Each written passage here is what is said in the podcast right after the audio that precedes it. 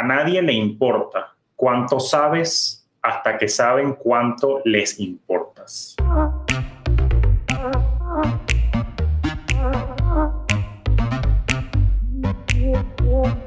Acércate a las finanzas de manera simple y consciente para que tomes el control y disfrutes tu vida con intencionalidad.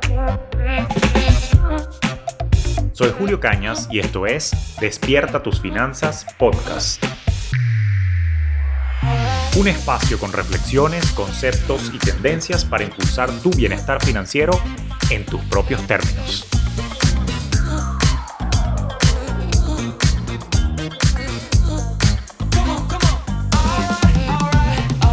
Hola, ¿qué tal? Te doy la bienvenida a este nuevo episodio de Despierta tus finanzas. Y bueno, yo siempre con mis hemorragias de placer por estar entrevistando a gente linda, bella e inteligente que aporta mi vida. Y hoy tengo el gustazo y me doy el tupé de que pude sacar un espacio de la apretada agenda de una persona que, sin ella saberlo, desde hace muchos años fue mi mentora en los temas de Instagram y hoy en particular, bueno, no solamente mentora, sino también amiga y colaboradora y que me ha enseñado muchísimo. Y esto es un tema súper importante porque de alguna manera vivimos en una era en la que lo que no se exhibe no se vende. Y eso era una frase que me la repetía mucho el gran sabio Pedro Antonio Cañas, mi padre, que en paz descanse.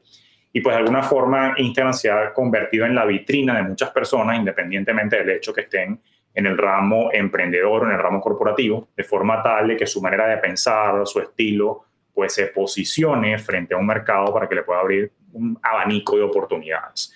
Pero sin mayor preámbulo, te quiero presentar entonces a mi invitada de lujo del día de hoy. Bea, ¿cómo estás? ¿Cómo te va? ¡Huepa, Julio! ¿Cómo estás? Estoy súper emocionada. Yo feliz, feliz como siempre. Tú sabes que para mí es un gustazo intercambiar ideas contigo, además que tú vas así como a mil revoluciones. A mí me gusta hablar así, tú sabes, rapidito, vaina, métele coco a la vaina. Así que gracias por tu tiempo y por visitarme aquí en Despierta tus Finanzas. No, gracias a ti. Yo estoy súper emocionada, pero en plan súper emocionada que dije, bueno, no ¿Sabes cuando dices, bueno, voy a agendar esto y no tengo más nada? O sea, que puedo hacer el podcast de dos horas si tú quieres, porque dije, hoy con Julio me explayo a hablar sabroso, sabroso, íntimo. Yo quiero arrancar con una anécdota, o sea, siento necesidad pública de contarlo, de cómo arrancó nuestra relación. Y es que yo me acuerdo que hace un par de años, debo confesar algo que quienes me conocen a fondo, como tú ya se han dado cuenta, yo soy una persona muy abierta, explícita y extrovertida en el plano micro, es decir, en el tú a tú, yo me desenvuelvo, soy elocuente, echo vaina, mezclo música electrónica, bailo pegado, bachata, salsa, todo lo que tú quieras, pero en términos generales yo soy de naturaleza introvertida. Y por supuesto los introvertidos tendemos a ser socialmente torpes. Y en mi torpeza digital, yo le mandé un microtestamento tratando de entender cómo funcionaba este peo a Bea y Bea me enamoró profesionalmente hablando porque Bea me contrapuntió lo que le escribí y me regañó y me corrigió. Lo que Bea no sabía, probablemente Bea tú creías que eso era algo, no sé, fuiste muy tosca, muy dura, yo no sé qué empezaste tú, pero a mí me enamoró porque yo dije, quien me corrige y me educa me quiere. Y ahí fue el gran flechazo profesional y desde ese entonces he estado metiéndole coco a todos mis esfuerzos en Instagram gracias a ti y tienes un contenido súper maravilloso. A mí me encanta la forma como tú explicas. Me siento muy identificado con la sencillez y también con la manera directa en la que dices las cosas sin pelos en la lengua. Gracias a Dios no eres tan afrancesada como yo, o nada francesada, mejor dicho, pero la verdad es que tu estilo es único y me lo vacilo todo lo que haces, tanto desde el punto de vista profesional como a nivel personal. Ahora vea, mi comunidad, algunos te conocen, otros tantos te estarán escuchando quizás por primera vez. Cuéntanos cómo Bea Mena llegó a donde está ahorita, a qué se está dedicando, pero cómo ha sido tu journey hasta ahora. Yo conozco la historia, pero quiero que mi audiencia la escuche también. Wow, creo que es primera vez que duro tanto, tanto tiempo callada y no interrumpiendo a alguien, que me muero por hablar. Mira, sí, bueno, Bea Mena, wow, es una apasionada por dos cosas, creo que por las personas y por comunicar. Y eso creo que lo tengo desde hace muchísimos años. Pero bueno, eh, yo soy del interior del país, estudié otra cosa que no tenía nada que ver con comunicación, porque en la capital, que es la Candela, Caracas, Venezuela, eh, estaba la comunicación como carrera en las universidades. En Valencia, de donde yo soy, no había y yo estudié cualquier cosa. Cuando me graduó, decido ya darle el título a mis padres y decirles, déjeme hacer lo que yo quiero. Y me voy para Caracas a hacer un curso de radio y televisión, porque realmente eso a mí me corría por las venas. Y en ese momento, por temas políticos, lanzan una ley que renuncia, por decirte, 50% de todos los locutores más importantes, no renuncian, los votan. Y yo decía, bueno, ¿qué vida voy a tener yo si hicieron renunciar a un tipo que tiene 20 años de trayectoria, esto no va a tener vida acá. Y empiezo a investigar y digo, ¿cómo uno yo los números? Porque yo me gradué de contador público. Y yo decía, ¿cómo uno yo los números con la gente y con la comunicación? Entonces eh, investigué y encontré un máster en marketing en España. Y les digo a mi familia, mira, yo quiero estudiar esto, porque tal, no sé qué, no sé cuánto. Y ahí ya yo, como ya estaba grande, tenía poder de decisión, ya había cumplido mis 18, me mandan, me voy para España, hago un máster en dirección comercial y marketing y empiezo a hacer las pasantías, las prácticas remuneradas que llaman ellos, en una escuela de negocios que era donde yo estudiaba. Y me convertí, pues el, estudio que hice fue muy bueno y me becaron por un MBA. Entonces lo que empezó siendo nueve meses duró tres años yo viviendo en España. Viajo a Venezuela por un tema de pasar vacaciones y en 15 días mi papá fallece. Y yo creo que hoy lo pensaba yo decía, después de cuando te dicen quién es el niño Jesús, que es una desilusión o, es un golpe duro para muchos cuando lo descubrimos, yo creo que ese ha sido el, choque más duro de toda mi vida, por la falta de mi papá. Y bueno, de allí, eh, bueno, pasaron muchas cosas, me fui a estudiar inglés a Canadá, la vida me dio vueltas y empecé a trabajar en la mejor empresa de telecomunicaciones del país como gerente de comunicaciones y medios, o sea, lo que yo siempre quise. Y bueno, ahí obviamente, dada que tenía ya el conocimiento, esa empresa fue una escuela, duré cuatro años trabajando allí y obviamente poniendo en práctica toda la teoría aprendida. Y de allí me vine para acá, para Estados Unidos, a empezar otra vez y eh, me empleé en un trabajo 9 to 5. Obviamente yo venía de, de, tener un rango o un cargo muy importante en Venezuela, que aquí no vale nada, por más networking que yo hice para mover la mata para entrar a, a cualquier canal acá en Latinoamérica, ¿no? Con ese networking que yo hice, porque me parece que la fuerza del networking es súper, súper importante y valiosa. Entonces yo moví la matica para ver si qué pasaba y tuve muchas entrevistas.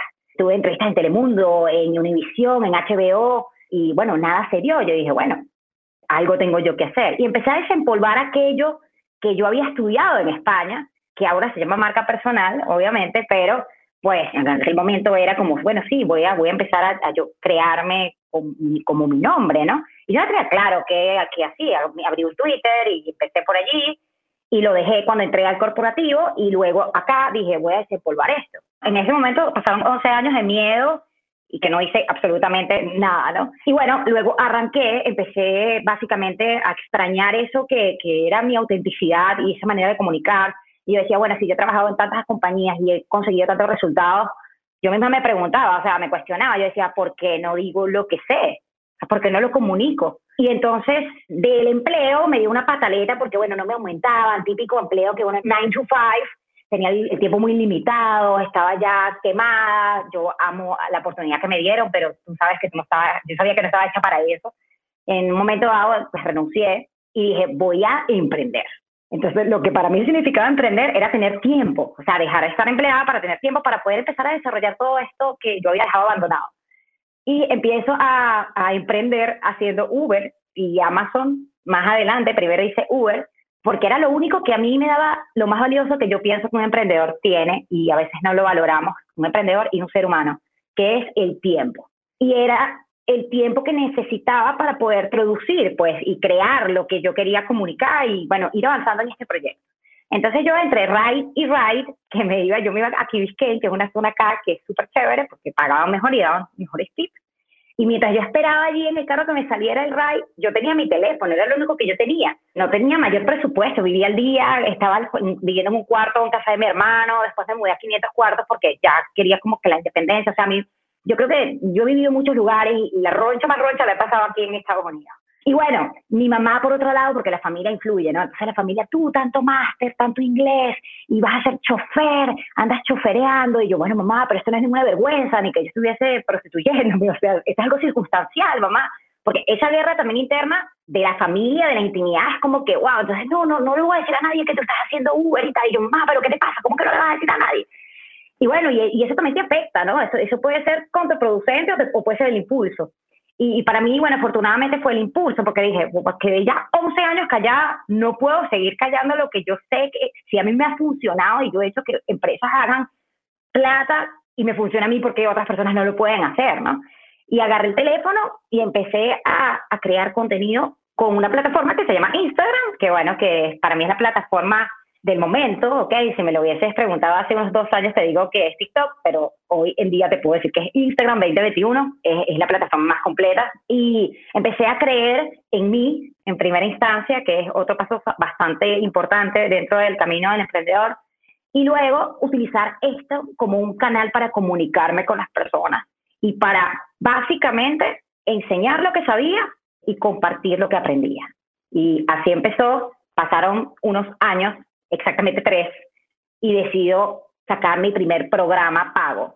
Pero estuve tres años pues dando contenido gratuito, contenido de valor para poder construirme como una autoridad dentro de, del mundo digital, porque yo sabía que existía el mundo offline y muchas personas sabían de mi trayectoria de 10 años de experiencia, pero en el mundo digital yo no era nadie y no podía venir a venderme como experta de Instagram cuando tenía los 800 seguidores y no había nada allí, no, no había una trayectoria pues digital. Y bueno, así empezó. Hoy en día tengo, tres años después, tengo mi, mi academia que ayuda a pequeños negocios, a dueños de negocios, a marcas personales y a, y a dueños, pues, en general, a dueños de empresas, creadores de contenido, a utilizar Instagram como plataforma principal de su negocio para mejorar los resultados del mismo. Excelente. Y te digo algo, a mí me encanta preguntarte una y otra vez y escuchar tu trayectoria porque hay algunas enseñanzas de vida y de finanzas allí y quiero extraer algunas cosas de, lo que resumiste de tu vida.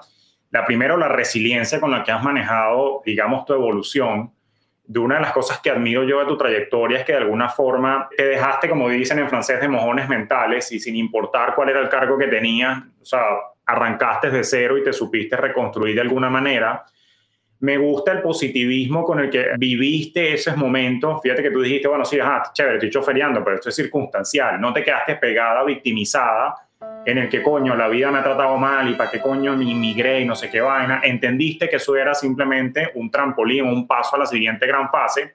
Pero lo que más me encanta, que fue lo que dijiste, y creo que es el gran mensaje que yo doy en Despierta tu Finanzas, chévere aprender a invertir el dinero, encantado de enseñarle, pero coño, pan, invierte el tiempo con sabiduría. Entre right y right, tú estabas sacándole el provecho de ese tiempo para adelantar algo con el celular y no tenías presupuesto, te escuché decir hace un ratito, y ahí va otra enseñanza. Arranca con lo que tengas. Déjate de excusa y de huevonada. Ahora te pregunto, antes de pasar a aprovechar que te tengo aquí para que haya preguntas de Instagram, con lo que sabes hoy, con la resiliencia y con la, la experiencia que has acumulado en todo este tiempo, con todo lo que le has vivido, si tuvieras que voltearte ahorita por una ventana hacia el pasado y mandarle un mensaje a la Bea de hace 11, 12, 13, 14 años, ¿qué le dirías? ¿Qué le aconsejarías? Porque allá afuera nos está escuchando una Bea que está donde tú estuviste hace tiempo y desde el punto de vista personal o financiero, ¿qué le quisieras decir, Bea? ¿Qué se te ocurre?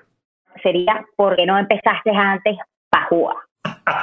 Eso es lo primero que me nace, ¿no? te argumento rápidamente porque cuando nosotros nos lanzamos y hacemos que las cosas sucedan, pasan tantas cosas favorables que nos damos cuenta instantáneamente que la historia que nosotros tenemos dentro de nosotros no tiene nada que ver con la realidad. Y que nosotros estábamos comiéndonos la cabeza con una realidad absolutamente ajena o con un sueño, con una historia, mejor dicho, que está muy lejos de la realidad, porque afuera, cuando tú te danzas, empiezas a recibir tantas cosas que te sirven de herramientas, que te sirven de aprendizaje, que te nutren, que te enseñan, eh, que hay que traspasar ese miedo y, lanzarse porque si, es lo que siempre digo, o sea, si no haces cosas, las cosas no pasan, no puedes esperar resultados diferentes si obviamente haces lo mismo. Y en cuanto a temas de finanzas, realmente estoy, debo decir que estoy súper proud of me porque hace tres años yo hice lo que no hice hace once.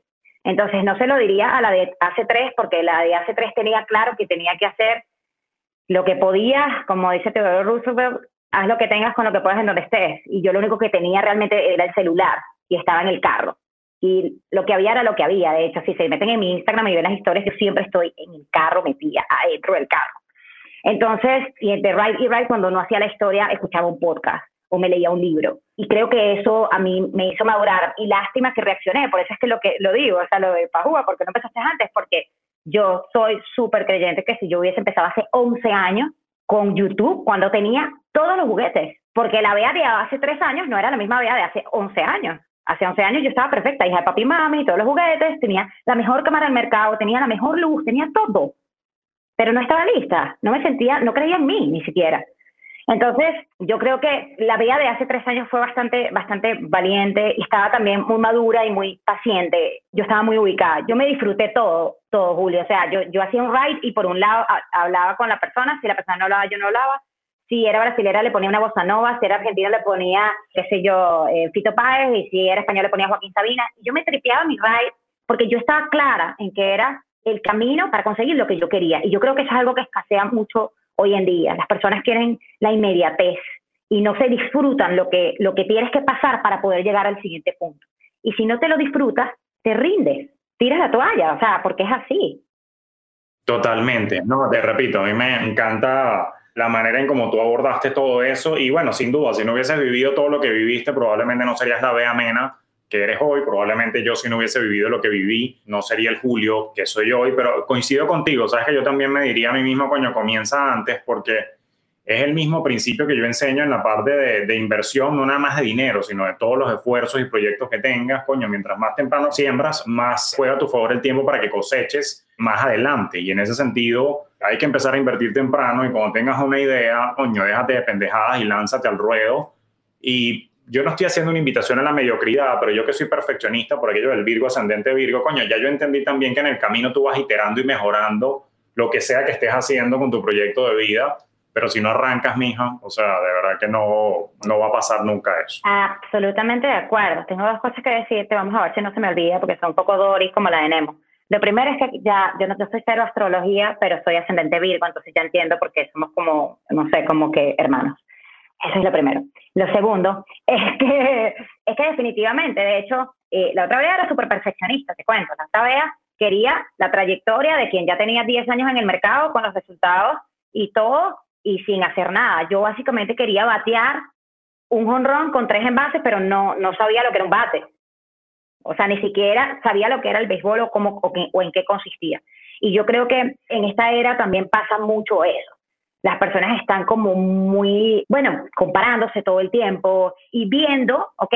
Viendo en las redes o viendo en internet cómo las personas se acuestan a dormir y al día siguiente amanecen con todo. Y yo creo que algo muy clave de, de lo que ha sido mi marca ha sido cómo yo he mostrado todo. Yo hice un video eh, Julio, donde yo documento todo el cuento que te estoy echando. Pues yo salgo haciendo Uber, salgo haciendo delivery, que era lo que yo hacía día a día. Y yo decía, yo voy a poner este video en internet para recordarme a mí misma por dónde empecé, para siempre be humble, o sea, como que estar con el cable a tierra, ¿sabes? Como que estar ubicada, porque yo dentro de mí, yo sé que yo voy a llegar lejos. Y yo decía, yo sé que yo voy a llegar lejos, pero cuando yo llegue lejos, yo quiero ser, no nada más hacerlo por, por llegar a ser las figuras que uno quiere hacer o lo que sea, sino como que dejar legado y demostrarle a la gente que así como yo pude, las personas también pueden. O sea, que no te ate un estatus migratorio, que no te ate nada, o sea, las ganas que tienen. Por eso es que hay millones de personas haciendo lo que, lo que tú que me estás escuchando quieres hacer o estás haciendo y lo hacen mejor.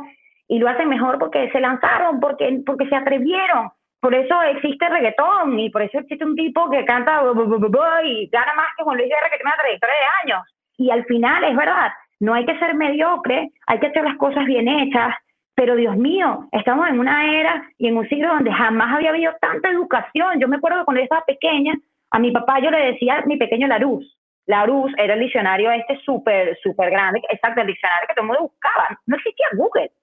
Y ahora está todo en Internet, en podcast. Hay, hay profesionales maravillosos, personas. Jamás había habido una persona que te hablara de algo tan específico como hoy en día. O sea, tú ahorita puedes buscar a expertos en redes, pero de, redes puedes irte a la red social específica y de la red social específica puedes irte a los creadores de plantas de interior de hogar y ver el video, o sea, específico de lo que tú. Entonces, no más excusas, no más excusas.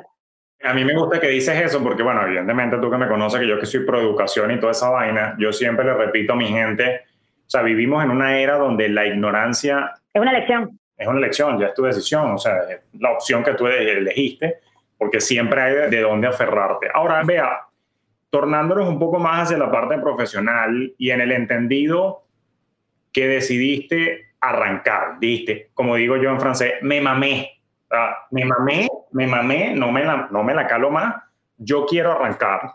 Y particularmente en la era de hoy, donde a la fecha de este episodio, Instagram sigue siendo la red social que me parece, coincido con tu adjetivo, me parece bastante completa. Y no solamente eso, sino que cualquier intento de algún incumbente que salga por ahí con, con algún feature, alguna vaina nueva, viene Instagram y rápidamente lo, lo añade para que no se salga. A mí me parece inteligente en esta era y en esta época y fecha en la que estamos, pues empezar por allí, entre otras cosas, ¿no? Al menos así lo viví yo me pareció que era la red social menos abrumadora, es la que me ha permitido ir evolucionando. Yo arranqué tímidamente con, ¿sabes? Imágenes, textos, poco a poco me fui mostrando un poquito más con fotos, después me fui soltando, porque a mí también me da pena, aunque ustedes no lo crean, con los videos, la vaina, pero me ha permitido evolucionar y debo decir que me ha traído resultados, y tú lo sabes, o sea, me ha traído clientes, oportunidades, alianzas, amigos como tú que ahora tengo gracias al Instagram.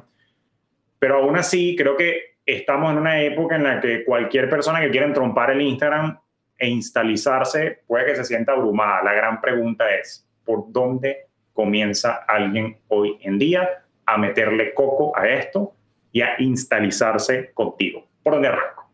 Mira, ¿por dónde arrancas? Y viene los 30 segundos de, de, publicidad siguiendo la cuenta Instalízate. O sea, es que no hay de otra. Realmente cuando, cuando yo empecé mi idea de negocio, yo quería educar a los abuelos, Julio. Porque yo decía, los abuelos tienen poder adquisitivo, están retrasados en la tecnología, darían lo que sea por conectar con sus nietos y tienen dinero. Esto es blanco, esto es el negocio de millones, pues. Y yo, que a mí me encantan las personas mayores, que yo disfruto repitiendo la vaina 600 veces, o sea, y no, mira, ven acá, y la persona, no, y yo no, mira, pero ven acá, tal. O sea, yo soy muy didáctica, entonces no me, sabes, como que no me cuesta, y yo lo hablo muy aterrizado a mí el que me diga, no, es que tú estás hablando en un término que yo no te entiendo, está mintiendo, absolutamente.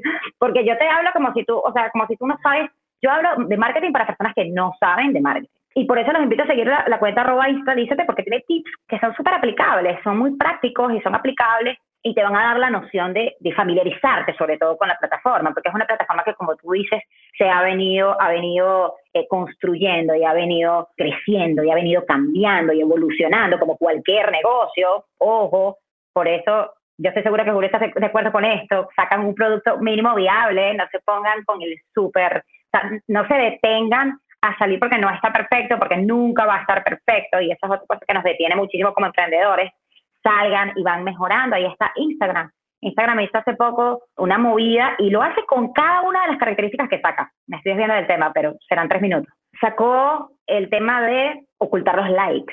¡Wow! What a big deal. Todo el mundo que ocultó los likes, que los likes se los ocultaron, que no sé cuánto. Y al, público no le gustó. A los usuarios, al billón de usuarios que está activo en la, en la plataforma mensualmente, no le gustó. E Instagram escuchó ¿Y qué hizo? Corrigió. Y ahora te da la opción a ti de tú elegir si quieres quitar o no los likes. Entonces, esto es lo que nos permitimos como negocios, como creadores de contenido, como marcas personales, como lo que sea que queramos utilizar Instagram, de ir mejorando sobre la marcha, ¿ok? Porque no somos perfectos. Y la gente, la verdad es que yo creo que todo el mundo está en su vida. Hay muchas personas que empiezan y dicen, no, pero ¿qué van a decir de mí? Pero que no, la gente, o sea, no te quedes tan importante en la vida. Hazlo tú y deja tú de estar mirándole la vida a los demás y busca los recursos. Ahí está la página de Instalízate. Yo tengo un canal de YouTube también donde doy tips para dueños de negocio, para personas que tienen incluso ideas de negocios, es decir, que ni siquiera tienen un negocio como tal. Y bueno, también tengo un programa, pero bueno, de eso hablo más adelante. Pero sí, yo diría que hay, hay muchísima información y, en la cuenta Instalízate te doy todos los tips para que comiences. No te voy a abrumar, pero para que comiences. Hay información ahí en todos lados.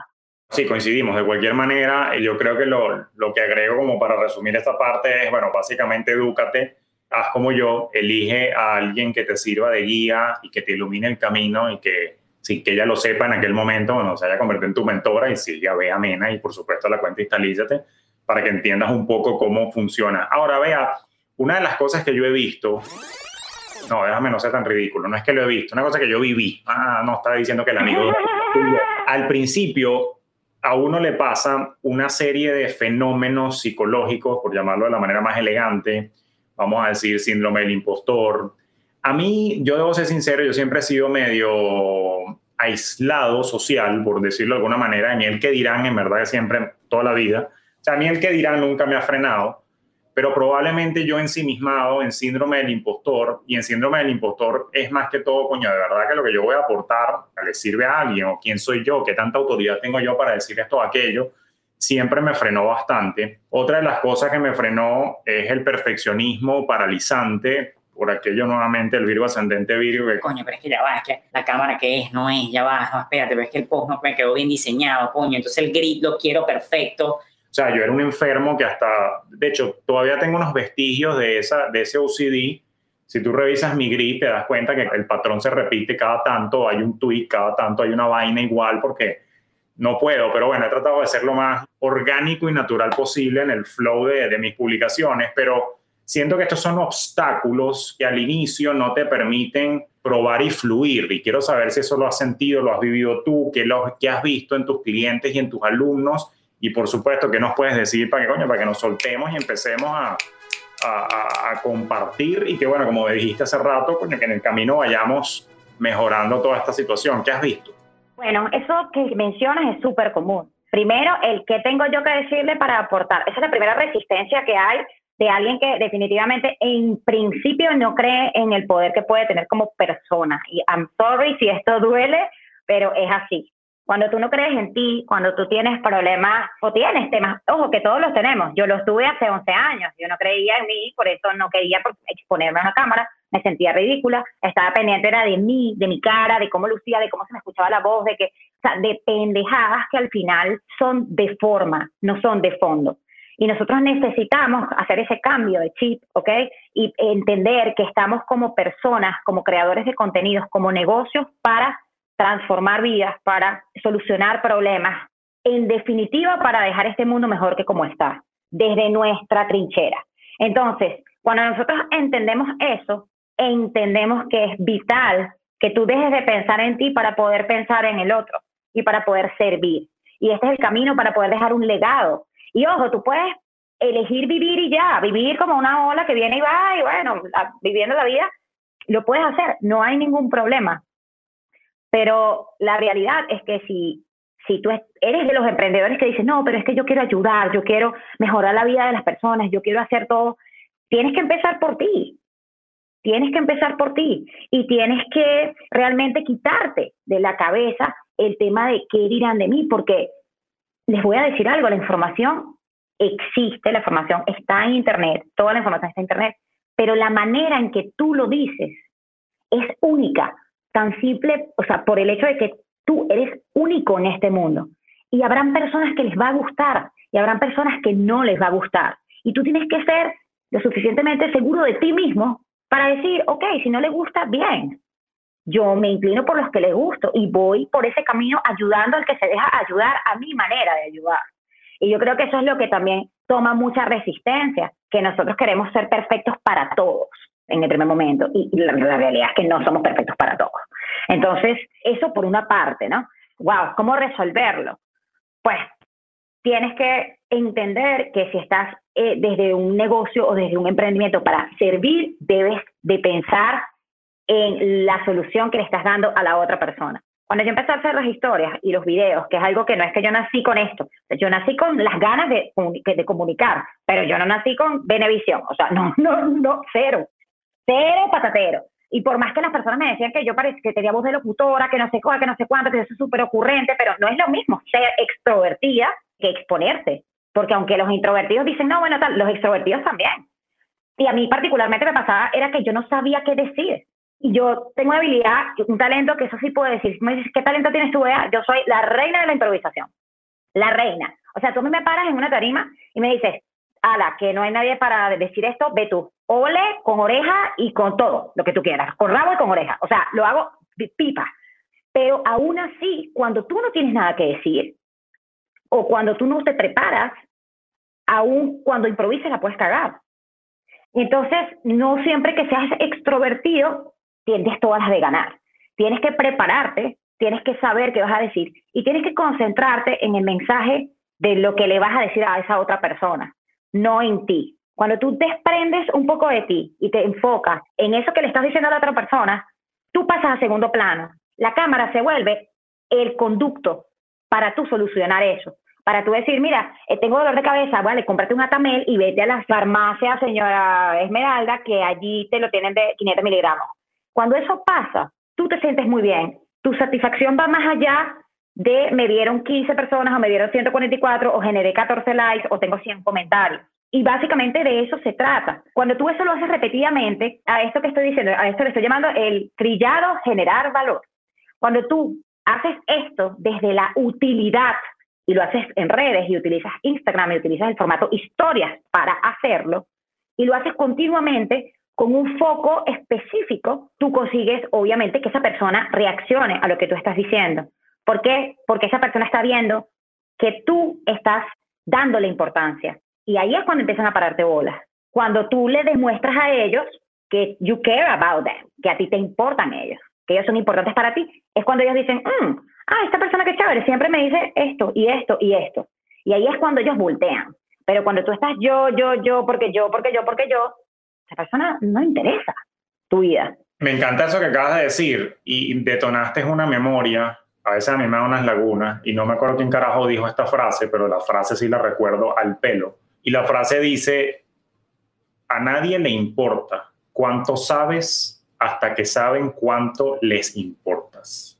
Ese es Theodore Roosevelt también. Theodore Roosevelt, ¿verdad? Gracias. Y es verdad, o sea, el tema del yoísmo y el egoísmo yo creo que puede ser nefasto. Yo nunca he sufrido de eso, pero sí lo he visto en algunas cuentas, que por supuesto ya dejé de seguir, donde notaba un foco en la persona y no en la genuina capacidad de ayuda. Y claro, yo como soy ignaciano y amar y servir, pues yo soy más de la tendencia de, del ayudar. Ahora, me gustó porque me llevo para mí, yo lo he sabido aplicar, pero quiero como que hacer el highlight de que nos estás recomendando la autenticidad, porque es que casualmente, te cuento, vea que mi programa monetiza lo que sabes, que por cierto deberían después ir a instalarse con Bea y su programa. sin duda, es que sin duda, porque yo, yo esa parte, la, la parte no, esa no la cubro yo, yo les ayudo con el modelo de negocio, el aterrizaje de cómo va a funcionar, los mecanismos, vaina, pero el armar las tácticas y estrategias tienen que ir a formarse contigo también. Entonces, ¿qué es lo que ocurre? Que mucha gente me decía, coño Julio, pero es verdad, ¿cómo voy a repetir eso? Y yo en algún momento lo sentí también, como que coño, ajá, que voy a hablar yo de finanzas y está Tony Robbins, Robert Kiyosaki, Susie Gorman, Dave Ramsey, pero nadie habla de finanzas en francés como yo y eso le gusta a unas personas, a otras tantas no les gusta, me lo han dicho y los mando a la verga. Claro. Porque, bueno, ese es mi estilo y si no te gusta, edúcate con otra persona y ya. Y eso yo creo, yo creo que uno tiene que generar una costrica en la piel para esas cosas. Pero vamos a lo siguiente. Totalmente. Después de esa autenticidad, que es lo que me llevo como valor y sugerencia tuya, ¿qué les dices a ciertas personas que no llegan al Instagram con un propósito y un mensaje claro. Te estoy hablando de las inconsistencias y incoherencias de quien de repente arranca hablando de fitness y de repente brinca para carros y entonces el mes que viene te está hablando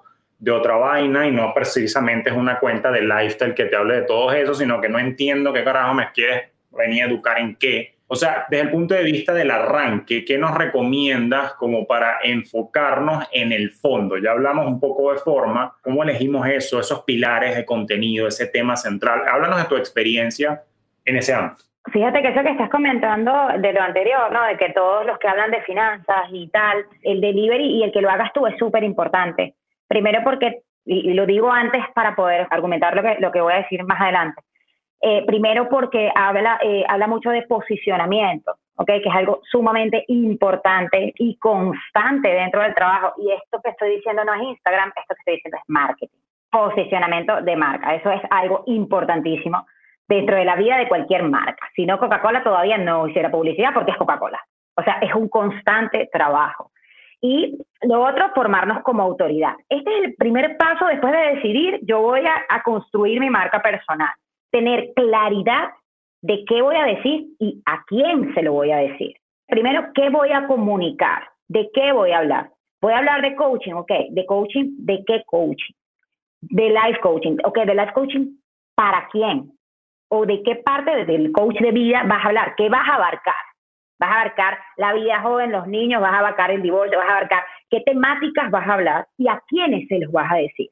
Porque, ¿qué pasa, Julio?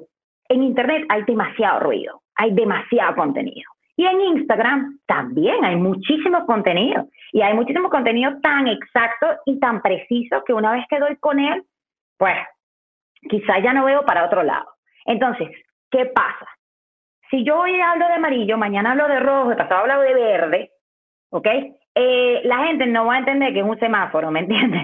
La gente dice, eh, no tengo claridad de qué es lo que ella está tratando de comunicar. ¿Por qué? Porque la gente no te lee. Y cuando pasa eso, la gente desconecta.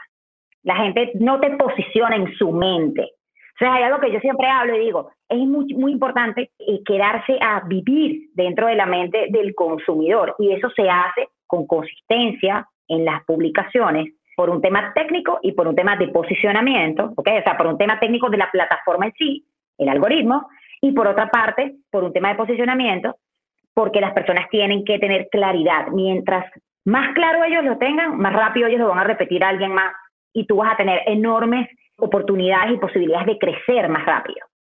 Lo que pasa es que no la tenemos a veces tan clara, pero es vital, vital que si tú estás haciendo cualquier contenido eh, o te vas a dedicar a algo, seas lo más específico del mundo, deep down.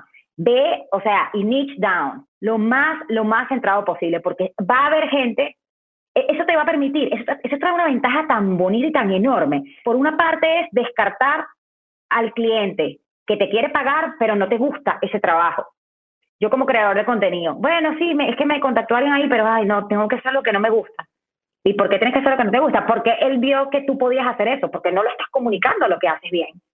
Porque estás dejando ahí un gap que le está diciendo a él, esta, si dice esto es porque se dedica a esto. ¿Ok? Entonces, mientras más preciso seas tú, más claro lo tiene la persona que va a venir con frenesí y más claro también lo tiene esa persona que tú no quieres cerca porque tú no haces eso bien o porque no te gusta. E igualmente, puedes hacer varias cosas. Esta es otra cosa, esta pregunta súper frecuente de mis alumnos y de, y de mis clientes. Bueno, vea, pero, pero es que yo hago varias cosas. O sea, yo estoy en finanzas y yo hago formación en finanzas y yo trabajo, hago asesorías y también hago auditorías. Eh, yo hago esas tres cosas.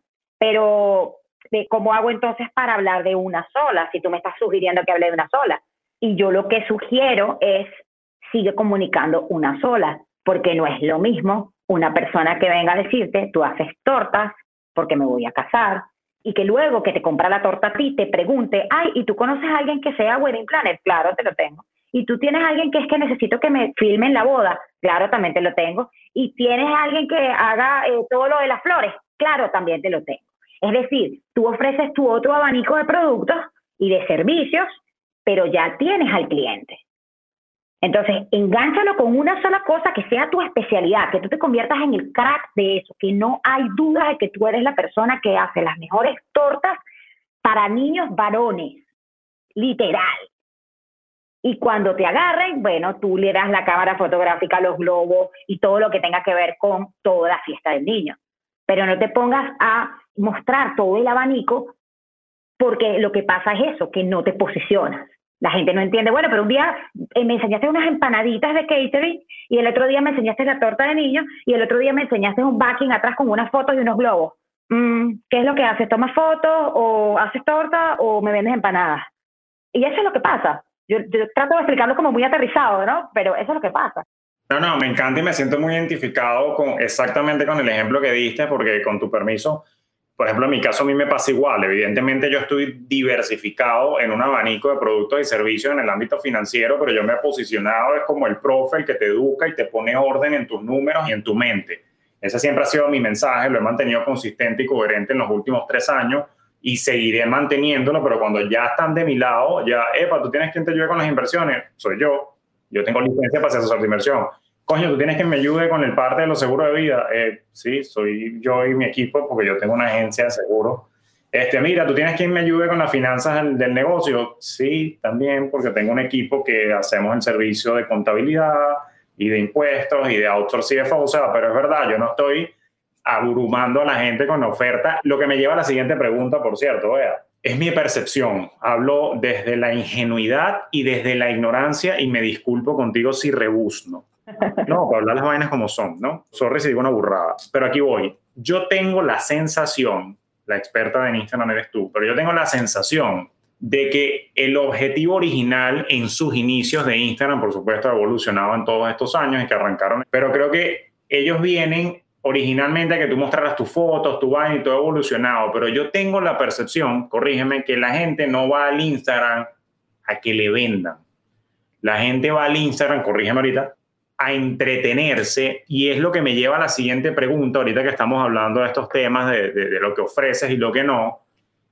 ¿A qué va la gente al Instagram y cuál debe ser nuestro tono? O sea, ¿resulta pesado que alguien esté venda, vende, vende, vende, vende, vende? ¿O puedes preferir utilizar otro approach porque la gente lo que va es a chill un rato al Instagram y de repente es mejor venderle sin vender a través de la educación? Sé que la pregunta es así como que all over the place, pero yo creo que sí, es, como una opinión mía y una percepción que no necesariamente es la realidad, ¿no?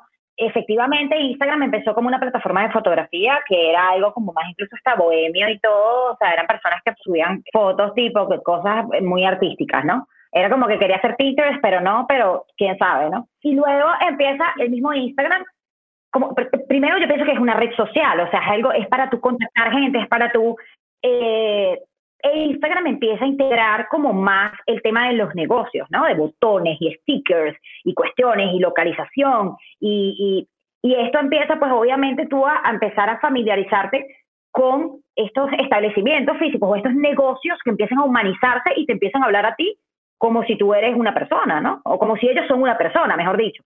Y aquí se rompe un poco, que ha sido como la evolución de las redes sociales, que ha sido donde empezamos a ver que los tonos de las marcas empiezan a cambiar empezamos a ver la importancia de eh, todo esto, de, la diferencia entre marca personal y marca comercial, donde empezamos a ver que tienes que desarrollarle una personalidad aterrizada hasta a personaje a esa, eh, a esa marca para que se comunique y conecte con la audiencia.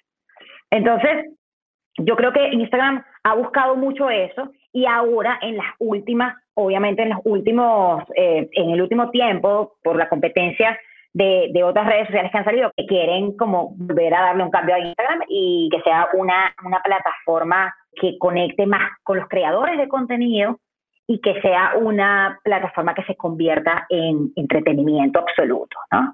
Obviamente, uno va evolucionando, eh, eh, como yo, yo como especialista en, en, esto, voy evolucionando conforme va evolucionando la aplicación y nos van mostrando cosas nuevas, ¿no? ¿Qué rescato de esto? Obviamente, ahorita hay un boom muy grande de, de, crecimiento de marca personal, de desarrollo de marcas personales, de monetizar a través de infoproductos, lo veo mucho y bueno, estamos ambos aquí en este, en este mundo, entonces hemos visto cómo se ha disparado una cosa impresionante. Todo el mundo tiene algo de, de lo que sabe y lo quiere mostrar y lo quiere vender y lo quiere monetizar. Y yo creo que es vital vital, educar, metiéndole entretenimiento a, lo que estás haciendo, porque es hacia donde va la plataforma. O sea, no es algo que es, que es algo que es una idea, que es una sugerencia estratégica, no, es hacia donde va la plataforma. Entonces, si no le bailamos pegado a los cambios que haga la plataforma, lamentablemente no lo vamos a hacer, porque ojo, Instagram no es la plataforma de nuestros sueños. Instagram es la plataforma que a Mark Zuckerberg, como dueño de la plataforma, le da gana de, de darle el vuelco y el objetivo, si el objetivo de ellos es competir con TikTok y sacarlo del mercado, pues le la pega a TikTok hasta que lo saque el mercado. Entonces, creo que a veces nosotros como que mm, jugamos a ser los dueños de Instagram y, lo juzgamos y, lo, y, lo, y, no cambiamos el chip y no lo utilizamos como plataforma, sino que, ay, ahora Instagram esto, ahora Instagram aquello, ay, no tengo el sticker, la música no sé cuánto. Y entonces lo, lo utilizamos más como usuario en lugar de ver la o sea, sacarle la mayor ventaja y el mayor jugo, porque es allí donde está la cantidad de tráfico que, que vemos diariamente y es ahí como, como negocio podemos monetizar, podemos utilizarla para monetizar. No, no, 100%, 100% entendí y me, y me gusta lo que estás explicando y coincido con eso último. Yo no, naturalmente no es mi área de experticia, pero como profesor sí me siento autoridad para decirlo. Tengo años, probablemente 10 años diciéndolo y probablemente durante esos mis últimos 10 años como profesor universitario y ahora independiente con mi academia FinTech también lo practico, yo creo en el edutenimiento. O sea, si tú no educas de una manera entretenida, estás fuera del negocio, porque tú sabes que es ladilla, coño, está hablando de inversiones en un tono monotemático y que la vaina sea un peo, no sé qué. O sea, pana, o sea, hay que meterle un poquito de energía, hay que meterle un poquito más de la sazón que le meto yo con mi francés, un poquito de es que, por ejemplo, en, el caso de los temas tuyos, ¿no? Yo siempre lo digo, bueno, no lo digo yo, lo, lo, dice Bugard, antes eras lo que tenías. O sea, antes tú ibas a una oficina, ibas a un despacho de abogado y veías el título, el diploma, el, anillo con aquella pepa ámbar si eras médico o abogado roja o tal, el ingeniero azul y la culebra y la vaina adentro. Tú eras lo que tenías, o sea, las chapas. Ahora eres lo que compartes. Y esto ha sido un golpe duro para, no para nuestra generación. Nuestra generación es como que millennial con chacuchá, ¿me entiendes? Entonces, no chacuchá, y por otro lado eres millennial, o sea, me salvé, o sea, estoy aquí. Pero, por ejemplo, para una generación que son, que ahorita tienen 40, 50, que han estudiado y son rolos de ingenieros y son tal, y yo soy el doctor no sé cuánto, y no, como como abogado o como como asesor de finanzas o como como eh, asesor legal, yo voy a estar haciendo un live con una persona que me va a hablar de qué, que, que eso no es seriedad, que eso no me representa, y han perdido tanto, o mejor dicho, si tú que me estás escuchando, que nos estás escuchando, estás en ese ramo, o sea, tienes las de ganar porque hay muy pocos que la están bateando, pero esos pocos la están bateando de honrón.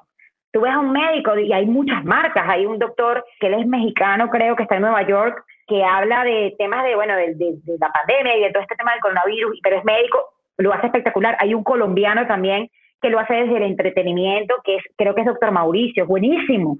Hay una sexóloga que es clienta mía, que es Nati Cifuentes, que es ginecóloga y comunica desde el entretenimiento su expertise, porque todas esas profesiones que tienen una, un lenguaje tan técnico no necesariamente tienen que ser serios para ser profesionales y pueden explicar de una manera súper didáctica y tienen la oportunidad, porque hay gente que, que hace marketing hay muchísimas porque, bueno, es nuestro fuerte estar acá, si es marketing digital, si tal, pero yo veo una ventaja enorme en un abogado, en, un, en una persona que hable de estos temas, el mismo Nutriguermo, o sea, que es nutricionista. No por ser entretenido deja de ser profesional. Hay un hilo, sí, absolutamente. Eso es como el que dice groserías y suena bien, al que dice groserías y suena vulgar. Es la misma línea. Entonces, pero hay oportunidades increíbles de hacerlo. Y yo tengo una, gran amiga, colega, eh, Verónica Sánchez, ella es especialista en branding y ella ayuda a desarrollar la marca personal de especialistas de la salud, del ramo de salud, de todo esto que son visitadores médicos y todo esto, porque ahí hay una ausencia increíble de cosas que se pueden hacer yo creo que hay oportunidades buenísimas y, es el momento de hacerlo. E Instagram es una plataforma que sigue creciendo, que sigue cambiando, que sigue evolucionando y es una manera excelente de montarse en esa ola. Julio, tú lo sabes, nunca, nunca, y de paso el tema pandemia nos aceleró todo este tema de hacer todo desde lo digital, pero nunca había tantas oportunidades de monetizar en Internet, en la historia del Internet. Nunca. Lo que pasa es que la gente lo ve tan lejos y tan difícil y tan técnico cosa que volvemos a, la ignorancia, ¿ok? En el momento que aprendes y entiendes de qué va, obviamente vas a empezar a, saber cosas, ¿no?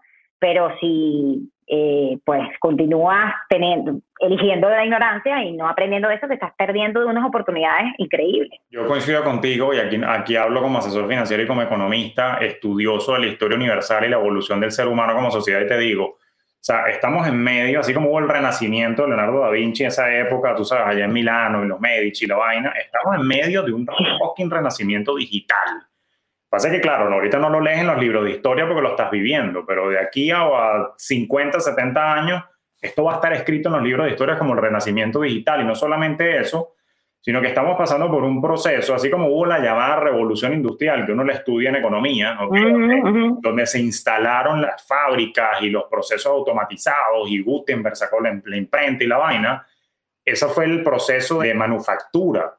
Ahorita estamos en un proceso de mentefactura, o sea, antes la gente hacía millones montando fábricas de zapatos, fábricas de alimentos y necesitabas grandes capitales. Pana, ahorita no necesitas maquinaria, la única máquina que necesitas es tu fucking cerebro para ponerlo a... Totalmente dejar de estar dormido, metido en la Matrix, perdiendo el tiempo. Yo no estoy diciendo que no te distraigas y no veas Netflix, pero si lo único que haces es ver en Netflix, estás jodido en esta era, porque aquí toditos tenemos que generar una segunda y hasta tercera línea de ingreso y por eso hay que monetizar lo que sabes y meternos en la metefactura. Pero no basta con tener la idea, hay que saber cómo mostrarla al mundo. Y hoy en día, a lo que nos están escuchando o viendo, pues Instagram es una vitrina. Vea, a mí esta hora me ha pasado recontravolando y yo creo que aquí hay tela por cortar, vamos a tener que hacer más vainas juntos también para seguir educando y que me deje el espacio de que esta pregunta. Pero ya para... No puede ser que ya se terminó. Esto, es más, esto no, no puede ser. Esto, esto, no, no, no, y además que aquí hay mucho, mucho por decir, pero fíjate que ah, tanto que te quiero preguntar, pero bueno, voy a tener que dejarlo por otra ocasión, pero en toda esta experiencia y en todo lo que has vivido, quiero ya para, como para concluir un par de preguntitas adicionales, estoy curioso por saber, ¿qué es el bienestar financiero para Beamena? Wow, bienestar financiero para mí es tener la posibilidad de elegir, tener la posibilidad de ¿sí? De elegir, de discernir, de, ser libre, de despertarme y saber que, todo está andando bien y que ya los problemas no se asocian a un, a un tema de cuánto tengo en la cuenta, ¿no? Es esa tranquilidad, yo, para, yo lo asocio mucho a libertad, tranquilidad, si te pudiera decir palabras claves sería libertad, tranquilidad y estabilidad. Me gustan esos keywords, me, me encanta. Y vea, acuérdate que yo soy, me dicen el profe, pero en verdad soy un aprendiz eterno y me gustaría, como dicen por ahí en inglés, pick your brain, ¿Hay algún texto, algún podcast, alguna canción, algún video, alguna guía o algún libro que nos puedas recomendar y que no solamente a mí, sino también a mi audiencia, que nos puedes dejar por ahí? Yo lo anoto en, las notas del episodio, pero algo que tú digas, wow, sí, quiero recomendarles que aparte de todo, no tiene que ser seguro de marketing o de Instagram, de lo que se te ocurra que haya impactado tu vida, ¿qué nos puedes recomendar? ¿Qué nos tienes por ahí? ¿Qué nos puedes dejar ahí? Ay, no, pero es que, es que esa pregunta está demasiado sabrosa porque yo soy una come libro. Entonces, tengo varios, pero ¿en qué ramo? Dime qué ramo, si es marketing, si es finanzas, si es...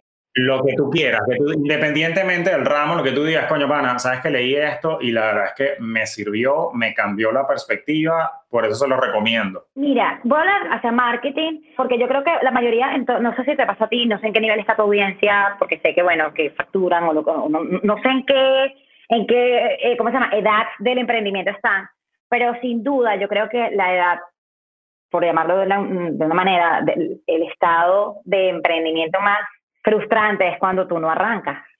Es cuando tú lo tienes, pero no sabes si confiar, no sabes si invertirlo, no sabes, estás desorientado, no tienes claridad. Para mí, eso fue en mi trayecto, eso fue como lo que más me tomó tiempo de despegar, porque ya tú, cuando arrancas, ya estás, ya estás en, o sea, es muy difícil que te tranques. Para mí, no sé, esa es mi experiencia.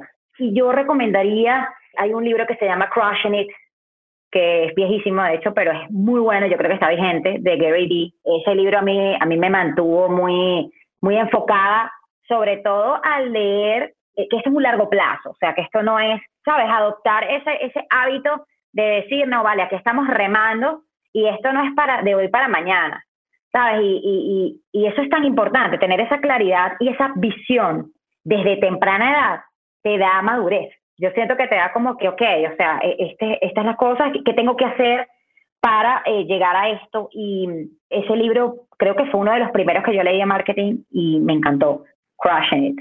Eh, a ver, ¿qué te puedo, qué te puedo eh, recomendar? Hay un libro que también a mí, hay dos libros más que te voy a recomendar que no tienen nada que ver con finanzas, pero tengo el de finanzas aquí anotado.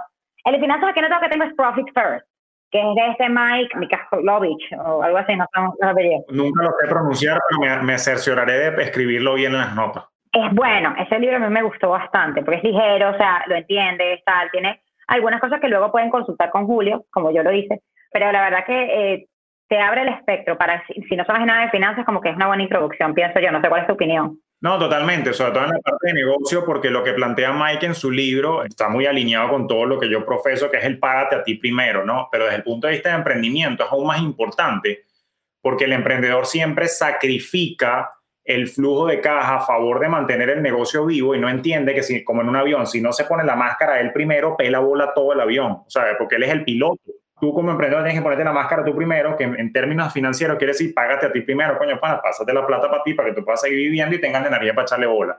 Eso, a mí me encanta ese libro, yo lo recomiendo. De hecho, así como en póker, tú me apostaste ese, yo te voy a doblar la apuesta. Él tiene otro libro que se llama Clockwork. Aquí lo tengo, volteé así porque lo estoy viendo ahí, porque los tengo seguidito. Mira, Profit First y Clockwork del mismo autor.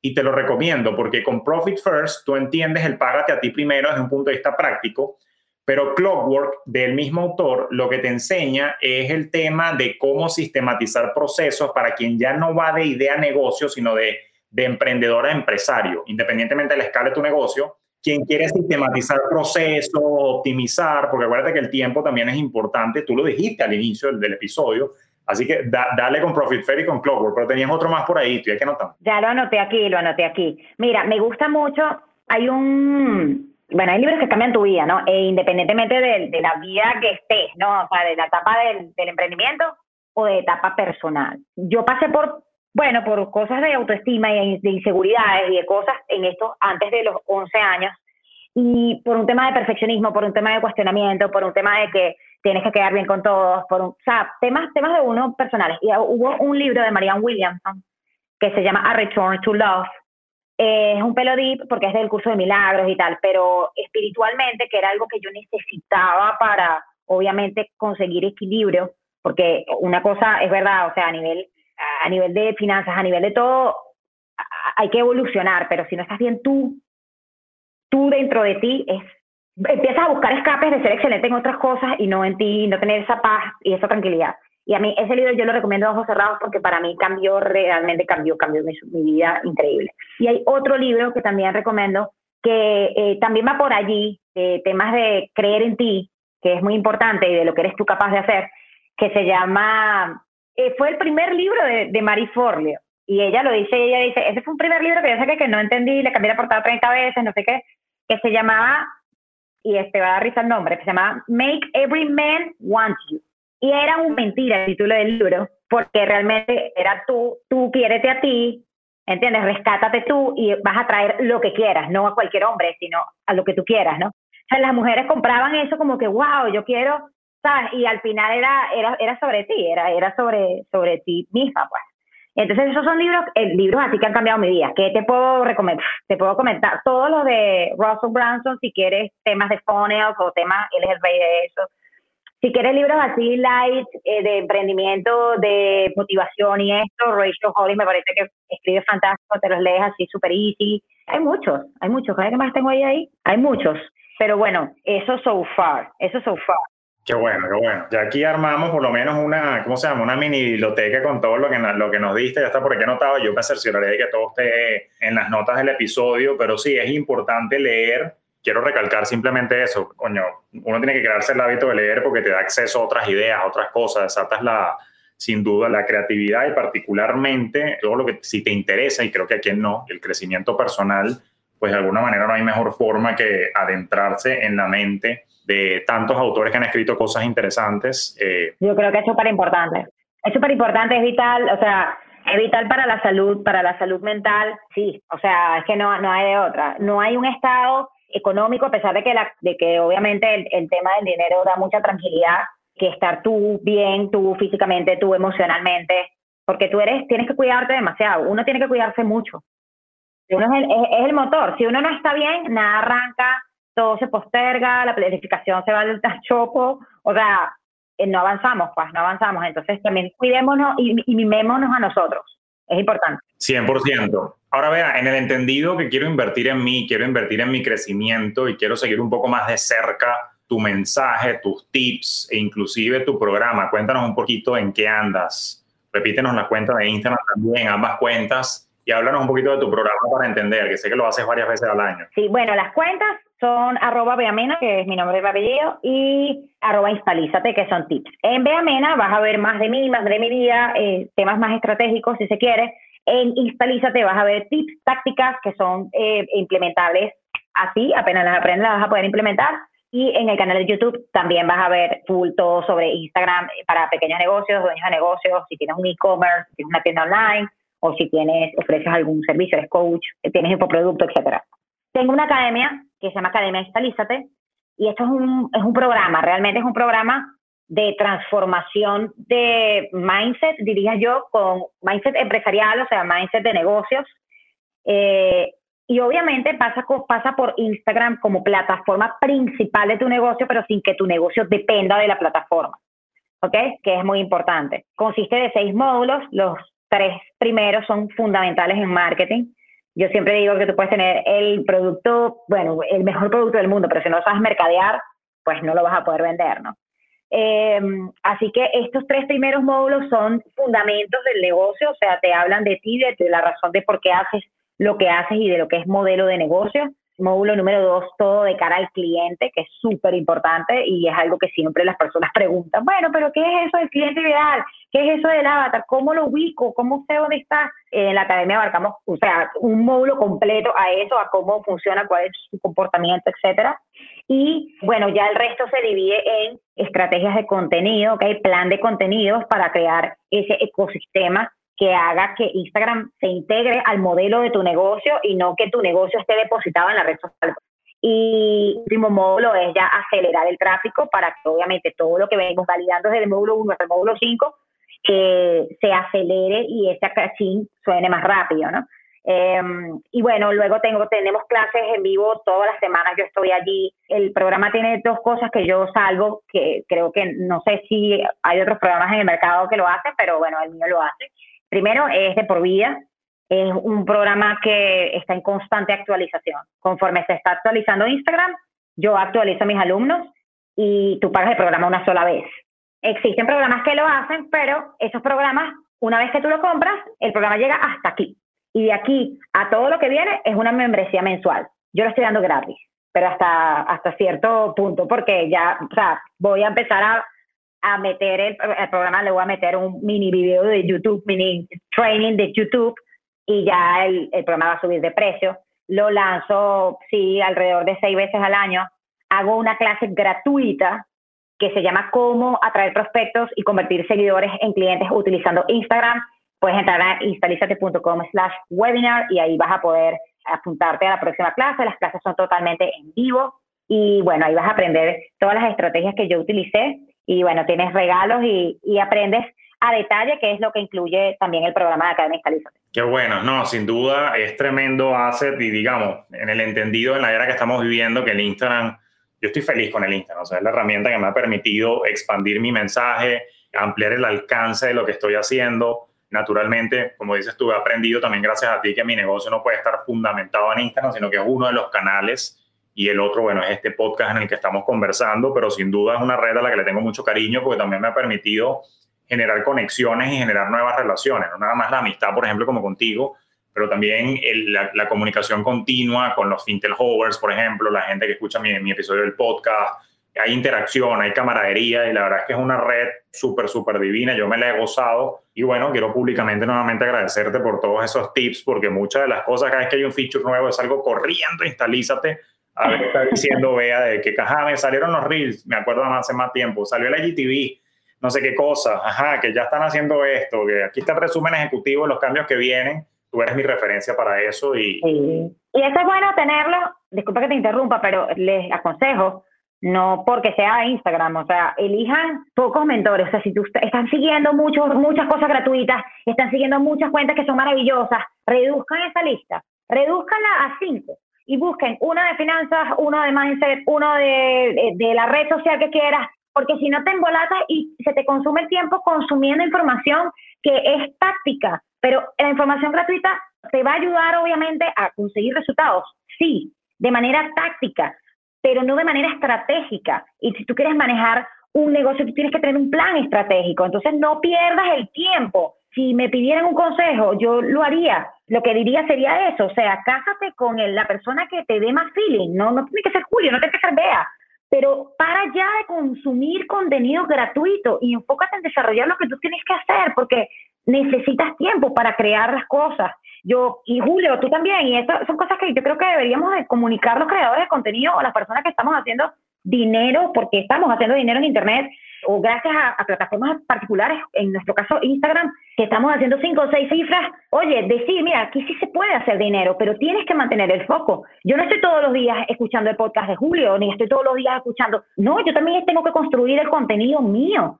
Y si tú estás empezando, es verdad, puedes, si tú distribuyes bien tu tiempo, hay tiempo para todo, hay tiempo para todo, pero reduce la lista si la tienes muy amplia. Y si no la tienes muy amplia, elige de una vez avanzar en lo que sea que tú elijas, pero elige avanzar. 100% de acuerdo contigo. De hecho, a los fintech hovers yo les hablo mucho, así como les digo minimalismo financiero, les digo apliquen el minimalismo digital, porque si no se van a infoxicar, o sea, es demasiada información, esa vaina abruma, y lo que dices tú es importante, porque también es otro de los mensajes que nosotros profesamos mucho, que es el foco más en la atracción y no en la distracción. Las redes son una herramienta poderosa en la medida que tú las sepas usar, pero pueden ser un factor de distracción que te aleja de la posibilidad de tú crear tus nuevas avenidas de ingreso, tus nuevas oportunidades de monetización, si no las usas con inteligencia. Así que vea, no me resta más que darte las gracias por este espacio en tu agenda, venirme acá a visitar en Despierta tus Finanzas. Para mí siempre, tú sabes que es un placer compartir ideas contigo, tips, lo que me encanta es que tú y yo siempre estamos compartiéndonos el uno al otro temas de finanzas, temas de marketing, Julia, esto, vea, tú intenta aquello. Y esta camaradería, la verdad es que se la debo al Instagram y por eso que yo digo que es una herramienta fantástica. Inclusive tú sabes esa historia, o sea, mi sociedad con Adam nació fue por el Instagram. Yo al Instagram le debo mucho lo que soy hoy en día porque me ha abierto las oportunidades, pero de nuevo, si lo sabes utilizar. Así que vea, mil gracias. Absolutamente, absolutamente. No, un millón de gracias a ti por la invitación, por el tiempo, por la confianza, por el cariño, por el respeto, por la admiración, por tantas cosas que tenemos en común. Te agradezco el espacio con tu audiencia. Espero pues haberte aportado y necesitamos hacer más cosas porque esto a mí se me es muy corto. Totalmente, así que vienen más cosas por ahí. A ti que nos escucha, bueno, también te quiero dar las gracias por tu espacio y por habernos sintonizado en este episodio. Así que bueno, hasta la próxima ocasión donde seguiremos hablando acá de finanzas naturales y temas varios que contribuyen a tu bienestar financiero. Te deseo un próspero y productivo día.